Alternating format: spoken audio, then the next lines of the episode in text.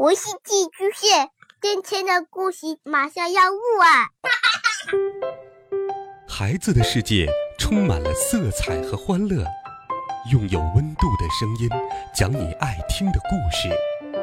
白羊叔叔和大明的晚安故事。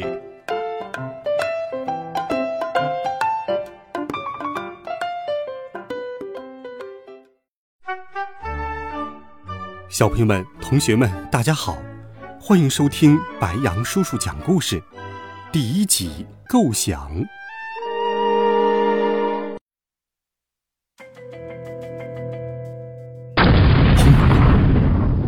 造型像昆虫一样恶心的飞行器穿破硝烟，朝城市的废墟飞来。巨大的战车履带压碎万千惨白的骷髅头，清扫着战场。耀眼刺目的聚光灯照遍了能够藏身的所有角落，白色的死亡光束带着尖锐的呼啸声掠过荒原。形如死神的钢铁机器人端着重型武器，边走边开枪，寻觅着每一个活着的人类。杨哥正站在战场的中央，我和陈静手握武器，趴在战壕里。准备和毫无人性的机器人决一死战。我们的身边躺着我那些带着钢盔的战友们。准备战斗，我对陈静小声说道。陈静是我学生时代最喜欢的女生，现在她成了我的部下，与我并肩作战。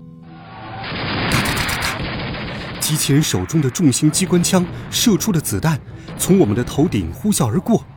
我紧张的几乎可以听见自己的心跳声。突然，一颗榴弹击中了我身边的陈静，他向后仰倒，我连忙伸手扶住他，他的嘴角流出了鲜血，我顿时感到撕心裂肺。他微笑着对我说：“杨哥，你一定要坚持下去。”说完，他便侧头停止了呼吸。我痛哭流涕的喊着：“陈静，陈静！”这时，我的耳边响起一个低沉的声音：“那些机器从核战火中崛起，他们灭绝人类的战争肆虐数十年，但最后一战不会在未来，它会发生在这里，就是现在，今天。”杨哥。呃，快醒醒！快醒醒！我睁开眼睛，看见我那只有拇指那么大的爸爸站在书桌上，喊着我的名字。原来是一场梦。刚才我做作业的时候，不小心睡着了。杨哥，你刚才在喊谁的名字？爸爸抱着一支对他来说像树干一样粗的钢笔，侧着脸问我。我，哎呀，我的作业还没做完呢。我想起了刚才那个梦，刚才我的梦话一定都被爸爸听见了。我顿时脸一红，忙拿起桌上的笔，不接爸爸的茬，做起作业来。爸爸倒没有再问我，继续抱着他的大钢笔，在一张白纸上绘着一个我根本看不懂的机械图。哈哈，太妙了！我的思路有新突破了。没错，没错，就应该这么设计。OK，乌拉万岁！就在我埋手搬我的作业山时，爸爸却跟一只苍蝇似的在我耳边嗡嗡嗡的叫唤着。我不断的对自己说：“不理他，不理他，专心做作业。不理他，不理他，专心做作业。因为我一旦搭理他。”他很可能说起话来就没完没了，我的作业就做不完了。但是，爸爸却得寸进尺，啪的一声从他的图纸上跳到了我的作业本上，抱住了我的笔。爸爸，你到底想干什么？你还让不让我做作业了？我努力克制住自己的怒气。爸爸背着手，在我的作业本上来回走了两趟，说道：“杨哥。”我有了一个伟大的构想，我要发明。我晕，爸爸又有伟大的构想了。以前，爸爸曾经有过许多伟大的构想，比如聪明饭、摇钱树、完美药丸什么的，但通通失败了。不过他倒是屡败屡战，脑海当中的创意层出不穷。这倒也没什么，最可怕的是，他要是跟你墨迹上了伟大构想，会一个晚上也说不完。那我的作业什么时候才能完成啊？于是我连忙打断他：“爸爸，等你的伟大构想成熟了之后再告诉我好吗？”爸爸忙说：“已经成熟了，我要制造一个史无前例、旷古绝伦、前无古人后无来者、货真价实、如假包换、响当当、铁铮铮。哎，此处略去一百个定语的机器人。”瞧，我说的没错吧？这就是我那说话超级啰嗦的老爸。什么？制造机器人？我有些吃惊的问。但不等爸爸回答，我就突然明白了，说道：“是玩具机器人吧？跟变形金刚似的，对不对？”哈哈，如果爸爸能够发明成功，以后我就不用天天看着别人玩变形金刚游戏了。不是，是真的机器人。爸爸很认真的说：“爸爸，你不会是机器人的电影看多了吧？”我问道，并想起了刚才的梦。最近一段时间，爸爸让我从图书馆里借了许多机器人题材的影片，比如《终结者》《机器人瓦力》什么的。我也趁妈妈不在，跟他看了不少的电影。刚才那个梦。就是因为看了太多机器人科幻电影才做的。杨哥，你说反了，我是因为要制造机器人才借机器人的电影看的。现在让我来告诉你我伟大的构想吧。我的构想是……爸爸开始滔滔不绝的演讲。为了不耽误我做作业，我伸手将他从作业本上挪到了文具盒上。然后趁他说的兴奋时，往耳朵里塞了两个棉花团，继续做我的作业。当我的作业做完时，他的演讲也差不多结束了。我将棉花团从耳朵里取出，爸爸问我：“呃，怎么样？我的构想不错吧？”我煞有介事的点点头：“嗯，确实不错。”然后我打了个长长的哈欠。啊！不再理会老爸了，倒在床上呼呼大睡起来。然而，我没有想到的是，爸爸的发明最后竟然成功了。因为他的发明，我们的世界差点经受了一场可怕的灾难。第二集，地中海教授。第二天放学后。爸爸软磨硬泡的要我带他去图书馆，一开始我还不太情愿，但后来想，要去图书馆也可以，这样我就不用马上写作业了，于是我就同意了。走到了借阅区，爸爸指点江山一般，让我借了一堆大部头的书，《机器人恐怖谷理论》《非线性机器人系统控制论》《机器人三定律》。基于粗糙集合论的机器人行为决策算法研究。我按照爸爸的指示，将书从书架上一本本的取下来。我手中的书越堆越高。天哪，这么多书，让我扛回家，我不得累死了。早知道这样，就不来图书馆了。我嘟起了嘴说：“爸爸，我们先借两本行吗？”爸爸严肃地说。读书破万卷，现在你们就是因为书读的少，所以总显得书卷气不够。腹有诗书气自华，你们天天玩游戏，哪来的什么气质？我心想，老爸，说实话，我也没看出你有什么读书气质啊。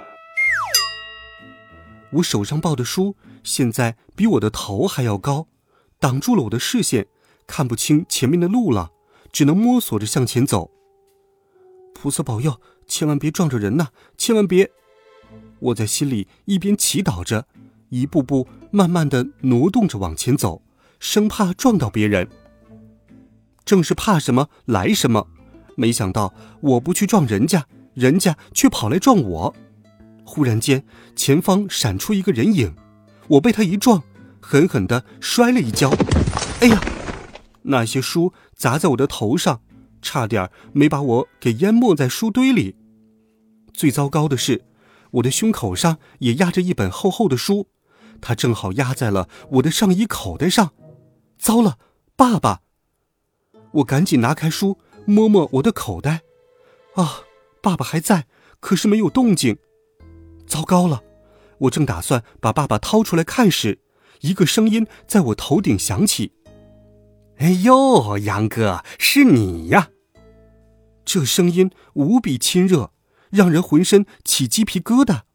幸好我动作迟缓，没有把爸爸掏出来。我怎么忘了周围还有人呢？